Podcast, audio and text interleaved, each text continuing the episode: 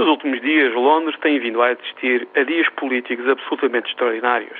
Não víamos nada assim desde 1990, quando Margaret Thatcher foi assassinada politicamente pelo seu Partido Conservador.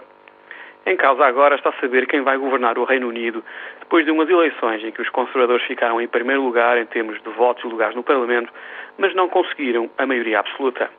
Num país onde as eleições costumam produzir resultados claros em termos de maiorias parlamentares, as eleições da semana passada têm sido uma mistura de drama e teatro político.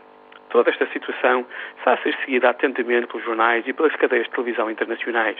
Até em Portugal, um país onde os assuntos internacionais são uma coisa ignorada mais ou menos voluntariamente se fala no assunto.